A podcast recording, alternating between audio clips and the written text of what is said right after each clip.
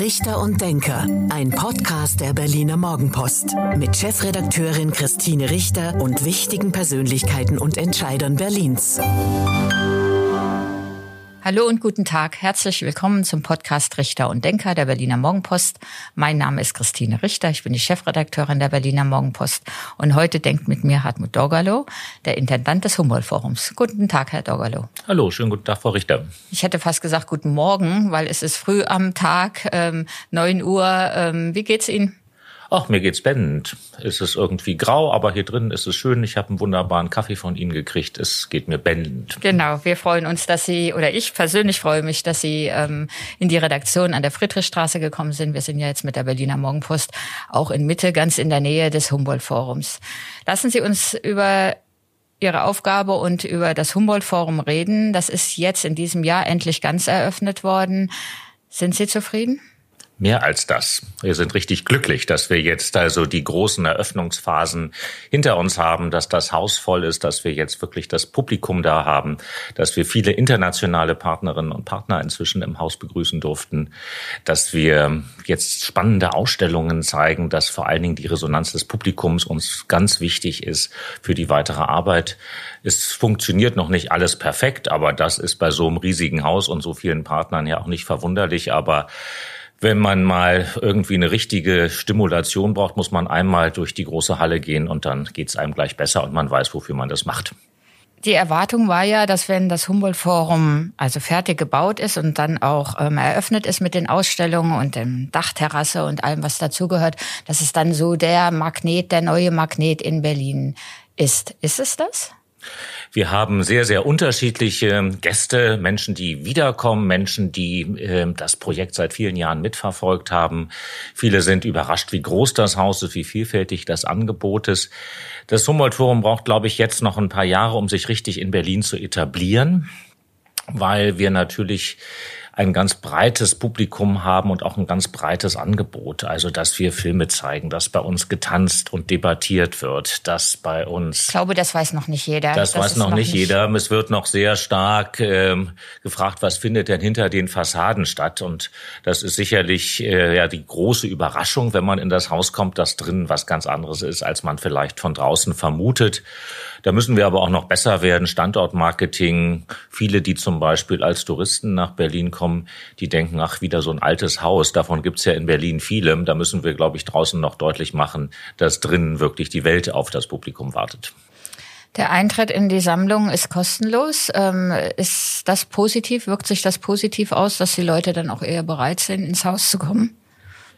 Das ist ein ganz wichtiges Element, dass unser Haus niedrigschwellig ist, ähm, dass wir die Bereiche nicht nur im Erdgeschoss, sondern auch eben die Ausstellungen des Ethnologischen Museums und auch des Museums für asiatische Kunst, das Humboldt-Forum, den Schlosskeller, den Skulpturensaal, das Videopanorama, all diese Angebote kostenfrei haben. Und wir hoffen, dass wir das behalten können. Und dann gibt's noch die große Berlin-Ausstellung, Berlin Global. Ähm, wie wichtig ist das, diese Ausstellung für Sie? Oder fürs Humboldt-Forum, aber auch für Sie persönlich? Das ist ein ganz wichtiger Akzent im Haus. Das ist ja eine Ausstellung, die über das Verhältnis von Berlin zur Welt und von der Welt zu Berlin nachdenkt. Eine Ausstellung, die eine ganz eigene Sprache auch hat, die auch ein sehr eigenes Fanpublikum hat. Äh, eine Ausstellung, die sehr interaktiv ist. Eine Ausstellung, in der man viel erleben kann, in der man sich auch positionieren muss. Das ist ein ganz wichtiges Element fürs Humboldt-Forum und wir sind sehr froh, dass die Kollegen vom Stadtmuseum im Haus sind.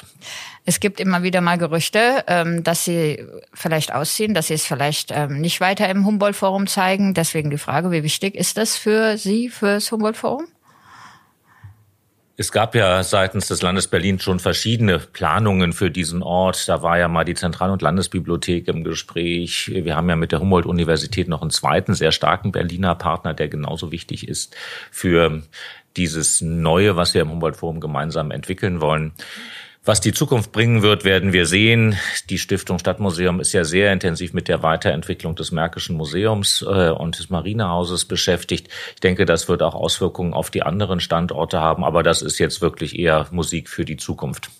Erstmal, erstmal ist sie dort weiter zu sehen. Deswegen sagte ich auch Gerüchte. Ähm Jetzt war das Humboldt-Forum auch immer gedacht in der, in, der, in der Gründungsphase auch, dass es ein Debattenort wird. Also dass dort dann auch die großen Diskussionen über, wie gehen wir mit Kunst und Kultur um, wie sind wir international ähm, auch als Deutschland aufgestellt. Ähm, wir haben die Diskussion über den Kolonialismus. Ähm, was machen wir dort mit, ähm, mit eigentlich mit der Beute oder Raubkunst? Ähm, das ist es da aber noch nicht, der Ort der Debatte, oder? Ich denke, wir beteiligen uns ganz aktiv an vielen Debatten und ich denke, wir führen auch einige Debatten an. Das ist sicherlich auch ein Prozess, denn Debatte alleine ist ja noch nicht an sich ein Wert, sondern die Frage ist, wer redet und wer hört zu. Und das ist etwas, was äh, wir jetzt gerade zum Beispiel bei der großen Eröffnung im September ja nochmal sehr deutlich gemerkt haben. Das Humboldt Forum ist ein Ort, für Menschen aus der ganzen Welt, denen wir mal zuhören und nicht wieder uns selber bestätigen in dem, was wir ohnehin schon wissen. Das heißt aber auch, dass diese internationalen Partner und Netzwerke gestärkt werden und wie das aussieht, hat man jetzt zum Beispiel bei Viniago gesehen, diesem großen Tanz-Performance-Projekt, das sich sehr eigen ständig auch künstlerisch mit den Masken aus Ostafrika, aus Tansania beschäftigt hat, die in den Museen sind. Und da war klar, Musik, Tanz und Debatte danach gehören unmittelbar zusammen. Also auch ein reines Debattenformat oder eine reine Tanzperformance, das ist eigentlich nicht das, was wir wollen, sondern wir wollen in diesem Forum, dass die Künstlerinnen und Künstler, die Performerinnen und das Publikum miteinander ins Gespräch kommen. Und da gibt es sehr unterschiedliche Formen, ob das jetzt das Bilderbuchkino ist oder die ganzen anderen Angebote, die gerade darauf angelegt sind, dass Menschen miteinander ins Gespräch kommen. Wir sind nicht der Ort, wo wir jetzt nur senden, auch wenn zum Beispiel Deutschlandradio Kultur jetzt gerade aus dem Humboldt-Forum sendet, worüber wir sehr froh sind und damit auch diesen Debattenort sehr lebendig macht. Und auch das Humboldt-Forum ein bisschen bekannter. Was haben Sie denn für Ideen in der Hinsicht, ähm, was Veranstaltungen oder ähm, ja, Veranstaltungen angeht für das kommende Jahr? Wir werden im kommenden Jahr ein großes Thema haben, das heißt unendlich. Wie leben wir mit dem Tod? Es geht im Humboldt-Forum ja immer wieder um die großen Menschheitsthemen, und äh, wie gehen wir mit Tod und Sterben um? Sind wir die einzige Spezies, die weiß, dass sie sterblich ist? Wird das in unserer Gesellschaft nicht zu sehr verdrängt? Wie unterschiedlich geht man in verschiedenen Kulturen und Religionen mit Tod und Sterben um? Was ist mit dem Artensterben? Nehmen wir das eigentlich so hin? Oder mit dem Sterben im Mittelmeer? Das wird das große Thema sein für die zentrale Sonderausstellung, die im Frühjahr eröffnen wird. Mhm. Und dazu gibt es natürlich auch wieder ein starkes Programm, das das Publikum einlädt, darüber nachzudenken, sich zu positionieren, zuzuhören.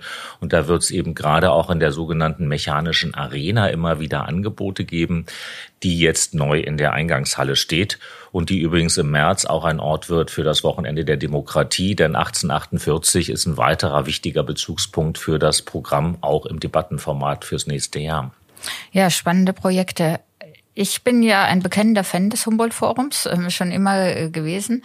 Als es dann, als die Baustelle dann so nach und nach verschwand, kommt man hin und ist ein bisschen irritiert, dass ähm, so wenig Grün dort angelegt wurde, sondern dass es so eine, eine große Fläche ist, wo man sagt, hm, was haben Sie denn jetzt hier hingebaut? Wie geht's Ihnen damit? Das ist ein Entwurf, der ist vor zehn Jahren preisgekrönt worden. Gab ja einen Architekturwettbewerb, den das Land Berlin ausgeschrieben hat. Ähm, die haben also diesen Wettbewerb durchgeführt und auf unserem Grundstück ist dann von BBZ Landschaftsarchitekten dieser Entwurf realisiert worden. Bestimmte Dinge waren damals, glaube ich, noch nicht so in der Diskussion. Ich weiß nicht, ob man damals über das Thema Schwammstadt schon geredet hat.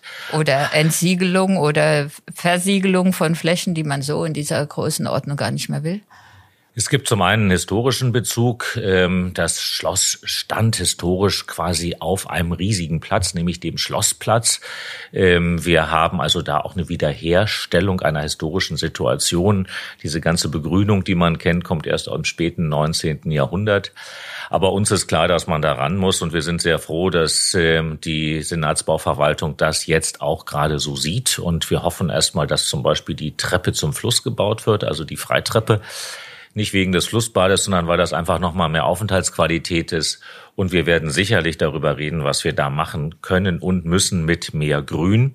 Wobei man immer und klar mit machen. Mehr Bänken Fragezeichen. Mit mehr Bänken, da muss man da aber auch schön im Schatten sitzen können. Wir merken ja, die Bäume müssen noch ein bisschen größer werden, die wir da gepflanzt haben. Da ist ja schon einiges da, aber da kann noch mehr passieren.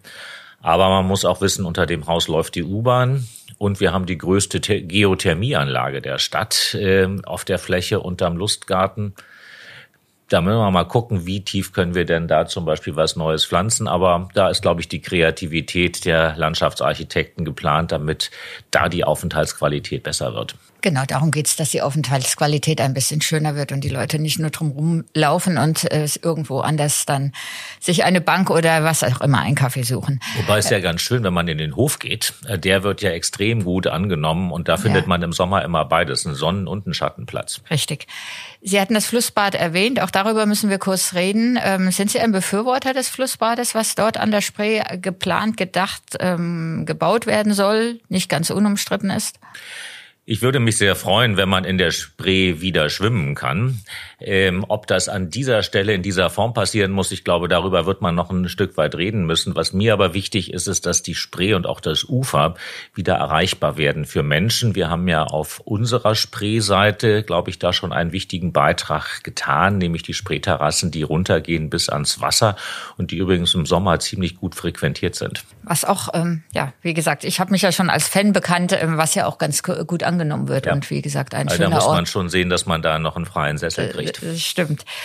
Jetzt sind wir, bewegen uns gerade noch ein bisschen außerhalb des Humboldt-Forums, bevor wir nochmal auf die Diskussion um Kuppel und Inschriften kommen. Ähm, es soll auch noch das große Einheitsdenkmal dort errichtet werden. Jene berühmte Wippe, auch nicht unumstritten. Ähm, Sie, Herr Dorgalo, sagen ja, hoffentlich kommt's bald. Ja, ich hoffe, es ist bald fertig, damit wir endlich keine Baustellen mehr ums Haus haben.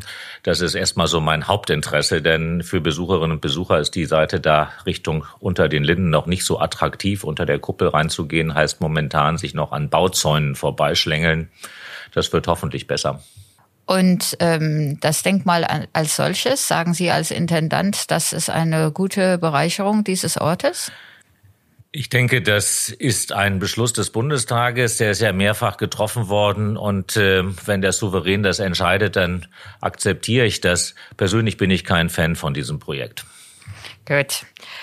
Und ein letztes, auch das haben wir ähm, immer mal wieder auch in der Berliner Morgenpost berichtet. Wo halten denn dann eigentlich die ganzen Busse und ähm, versperren die dann vielleicht irgendwann auch den Blick auf das, ähm, auf die großartige Anlage?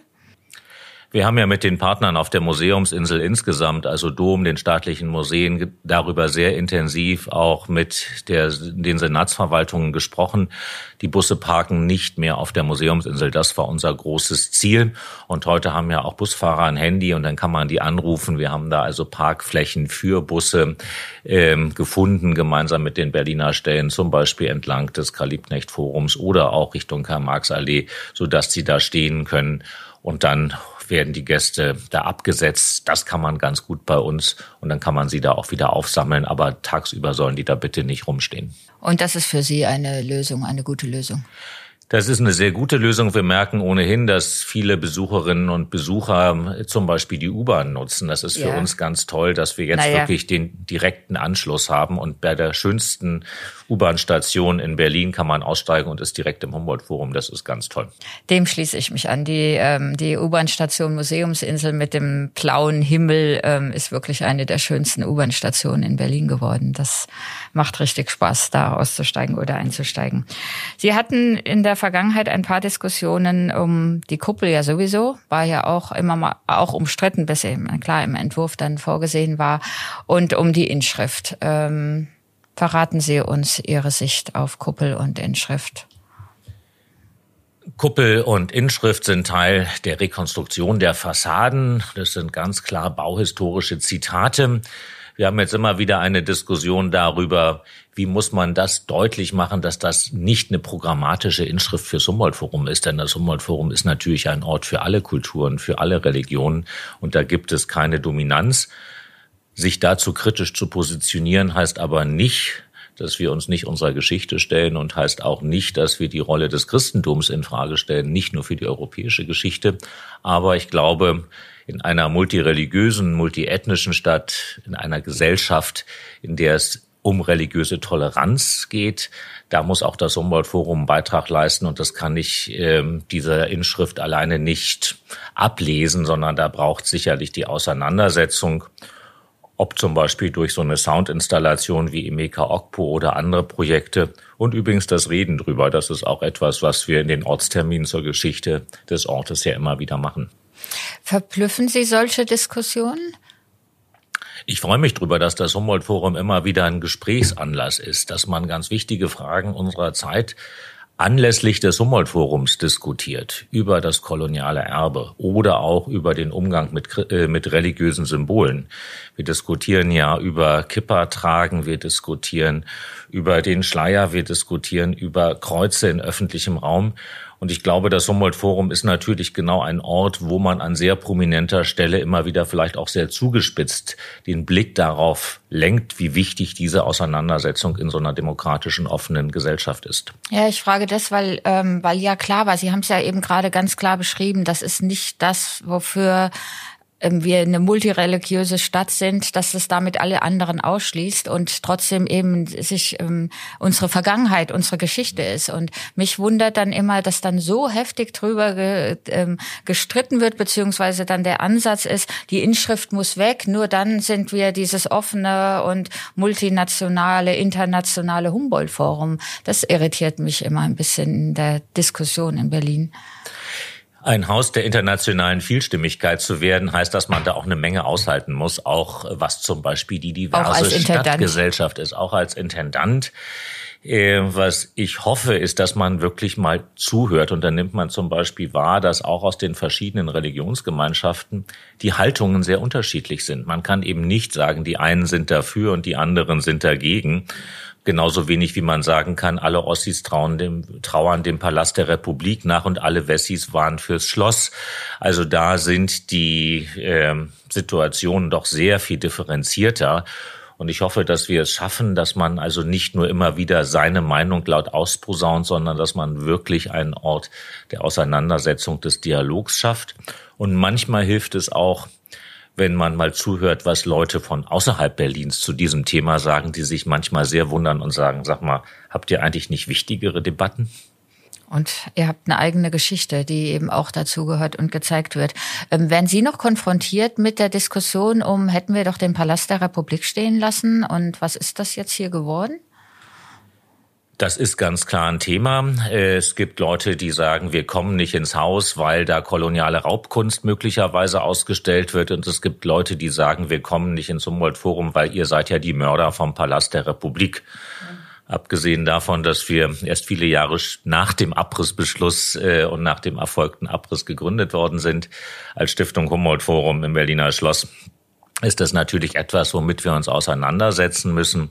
Und das machen wir zum Beispiel 2024 mit einem großen Themenjahr, wo es um das, die Frage der kollektiven Erinnerung geht. Und der Anlass, der Ausgangspunkt für diese Diskussion ist der Palast der Republik. Der ist nämlich noch in vielen Köpfen sehr präsent. Und da geht es zum Beispiel darum, welche Rolle spielen solche Symbolbauten für gesellschaftliche Entwicklungsprozesse. Ist der Abriss des Palastes der Republik gleichzusetzen mit dem Vergessen der DDR? Zählen Biografien, die mit diesem Ort verbunden waren, nichts in dieser Stadt? Das sind Fragen, die wir stellen. Und wir merken, dass es da ein sehr, sehr großes Interesse gibt. Großes Bedürfnis noch darüber oder darüber zu diskutieren. Sie hatten auch noch eine Diskussion um die ähm, Förderer des Humboldt-Forums, um die ähm, Spenden für das Forum und ähm, da durch Recherchen rauskam, dass es da auch ähm, ja rechtsgesinnte Förderer ähm, gab. Hat das Ihnen geschadet? Ich war über diese Debatte außerordentlich unglücklich, ähm, weil es vor allen Dingen die vielen tausenden Spenderinnen und Spender in einen Verdacht stellt, ähm, der nicht gerechtfertigt ist. Und ich glaube, dass die große Leistung, dass hier so viel Geld zusammengekommen ist, dass wirklich die Fassaden rekonstruiert wurden. Das war ja damals die Beschlusslage zu sagen, die öffentliche Hand, sprich wir Steuerzahlerinnen und Steuerzahler bauen das Gebäude aber die rekonstruierten Fassaden, die werden privat finanziert und dass das gelungen ist, ist eine große Leistung. Da haben auch viele nicht dran geglaubt, dass das gelingt.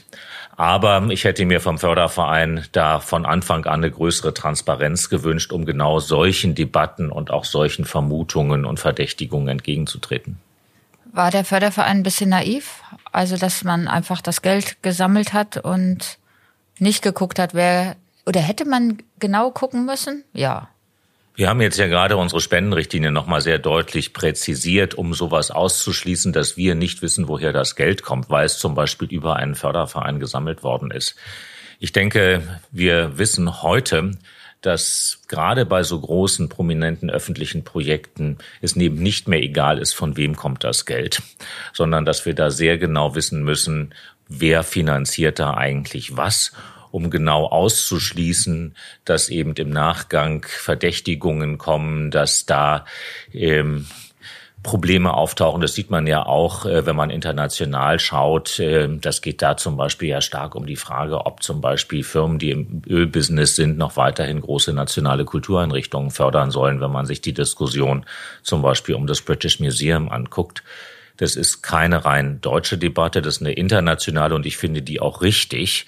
Denn man muss ganz klar sagen, es ist ein öffentliches Haus, es ist ein wichtiges Haus für unser demokratisches Gemeinwesen. Und da darf nicht der Ansatz eines Verdachtes entstehen, dass das hier politisch interessierte Kreise sich in irgendeiner Weise zu eigen machen können. Aber es ist jetzt aufgearbeitet. Ähm, es ist überprüft worden, wer hat gespendet, wer, was sind das für Menschen, sind die nationalistisch oder rechts ähm, außen. Ähm, es ist nichts, also es ist aufgearbeitet. Der Förderverein hat mit uns zusammen da eine Lösung gefunden, wie ein renommiertes Berliner Anwaltsbüro die Namen aller Großspender überprüft. Das ist erfolgt und da hat es keine weiteren Verdachtsmomente gegeben. Sammeln Sie weiter Spenden? Nö. Die Rekonstruktion der Fassaden ist, ist ja abgeschlossen. abgeschlossen. Es gibt noch ein paar Restbauleistungen. Da sind wir mit dem Förderverein im Gespräch. Aber es gibt eine klare Haltung unserer Stiftung und auch des Stiftungsrats. Weitere Rekonstruktionsmaßnahmen sind nicht geplant. Jetzt geht es darum, das kulturelle Nutzungskonzept Humboldt-Forum umzusetzen. Ähm, mit den Benin-Bronzen im Humboldt-Forum, die im Humboldt-Forum gezeigt werden und der Vereinbarung mit Nigeria, der teilweise Rückgabe, ähm, ist das ganze Thema Kolonialismus, was haben Deutschland damals ähm, sich angeeignet oder geraubt, ähm, sehr in die Diskussion gekommen. Ähm, Sie sind zufrieden mit der Vereinbarung, mit der Lösung, die man gefunden hat? Ich bin sehr zufrieden über die Lösung, die da gefunden worden ist, äh, dass alle Benin-Bronzen, die aus diesem Raubzug stammen, zurückgegeben worden sind von den staatlichen Museen. Und wenn sie im Humboldt-Forum jetzt gezeigt werden, dann als Leihgaben aus Nigeria. Das finde ich eine sehr, sehr gute Lösung. Und ich bin auch sehr froh, dass das Humboldt-Forum in seiner Entstehungsgeschichte da quasi ein Katalysator war, dass es da zu einer Klärung gekommen ist und auch, dass wir jetzt sehr viel aufmerksamer fragen, wo kommen die Objekte her? Wie ist es überhaupt mit unserer kolonialen Geschichte? Da hat das Humboldt-Forum, glaube ich, eine ganz wichtige Rolle, diese Debatte in der Öffentlichkeit zu führen.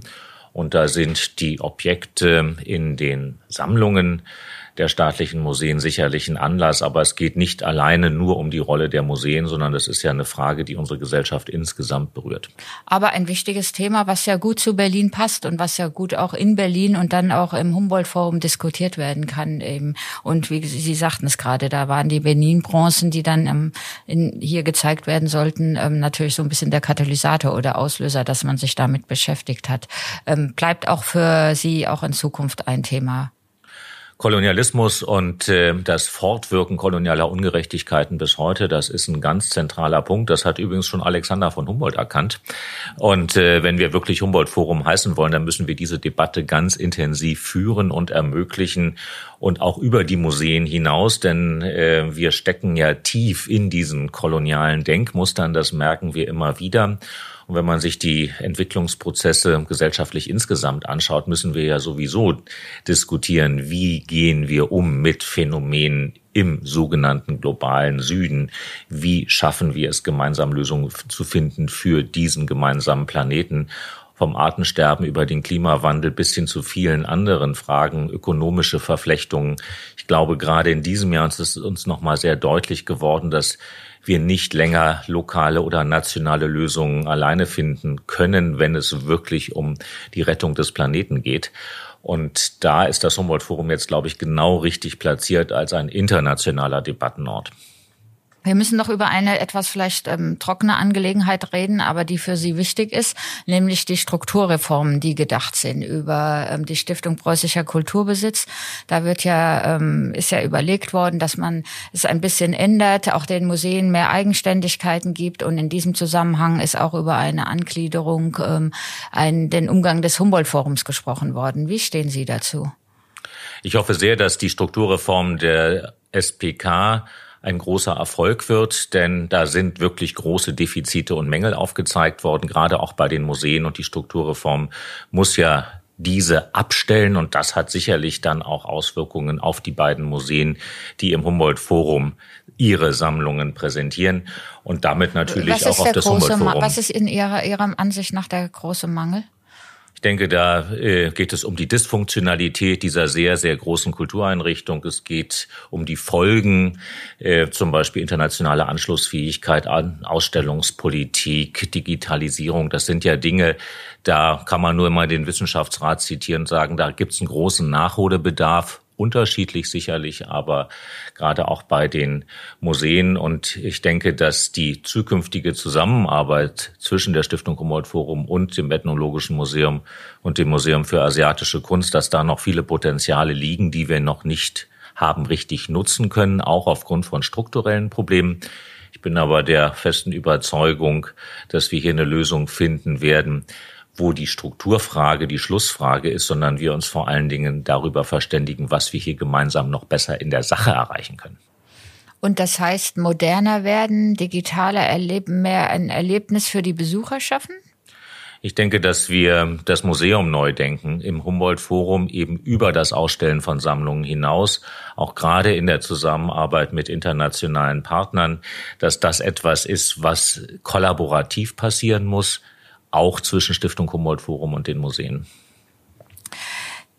Ihr Vertrag läuft im Mai 2023 aus, also Ihr Vertrag als Intendant des Humboldt Forums. Wollen Sie weitermachen? Werden Sie weitermachen? Das ist eine Entscheidung, die muss dann der Stiftungsrat treffen. Ich glaube, wir haben jetzt in dieser letzten Phase ganz viel erreicht. Das Haus ist fertig. Wir sind offen. Wir können schon ahnen, was das Humboldt-Forum alles werden kann. Wir sind aber noch nicht aus den Kinderschuhen raus. Und ob man mir das überantwortet, dafür noch zu sorgen, dass sich die Dinge wirklich noch weiter etablieren, damit das Humboldt-Forum ein unverwechselbarer Ort ist, das müssen die Gremien entscheiden. Aber wenn ich Sie mir so ansehe, Sie würden schon gerne, oder? Ich glaube, wir haben hier ein tolles Team, wir haben einen tollen Ort und grundsätzlich glaube ich groß an die Chancen des Humboldt-Forums. Und wenn man mich fragt, dann würde ich nicht Nein sagen. Das war ja fast das Schlusswort dieses ähm, Podcasts, aber zum Abschluss gibt es hier immer ein kleines Spiel. Ich gebe Ihnen zehn Sätze vor, die Sie bitte ganz spontan vervollständigen. Einverstanden? Gerne. An den Berlinern mag ich. Dass sie so offen sind für alles Neue. Das Humboldt-Forum bedeutet für Berlin? Einen neuen zentralen Ort in der Mitte der Stadt. Mein Lieblingsort in Berlin ist? Der Karl-August-Markt in Wilmersdorf. Mehr als 30 Jahre nach dem Fall der Mauer ist Berlin an vielen Stellen schon zusammengewachsen, aber noch nicht an allen. Mein Vorbild ist Martin Luther King. Mein Lieblingsmuseum in Berlin ist. Soll ich ehrlich antworten? Unbedingt. Schloss Schönhausen das ja zur Schlösserstiftung gehört und darum ähm, habe ich mich ja mal äh, kümmern dürfen. Und wie da preußische Geschichte mit DDR und deutsch-deutscher Geschichte zusammenkommt, das finde ich ist wirklich ein toller Ort. Kennenlernen würde ich gerne einmal. Michelle Obama. Der schönste Platz in Berlin ist. Die Pfaueninsel. Die Angriffe von Klimaaktivisten auf Kunst in Museen sind vom Anlass her verständlich in der Sache nicht. Und schon der letzte Satz. Von der Bundesregierung wünsche ich mir? Eine stabile Grundfinanzierung fürs Humboldt-Forum. Vielen Dank, Herr Dorgalo. Das war der Podcast Richter und Denker der Berliner Morgenpost. Mein Name ist Christine Richter. Ich bin die Chefredakteurin der Berliner Morgenpost und heute hat mit mir gedacht Hartmut Dorgalo, der Intendant des Humboldt-Forums. Vielen Dank. Dankeschön. Das war Richter und Denker. Vielen Dank fürs Zuhören. Schalten Sie nächste Woche wieder ein zu einer neuen Folge mit Berliner Morgenpost Chefredakteurin Christine Richter.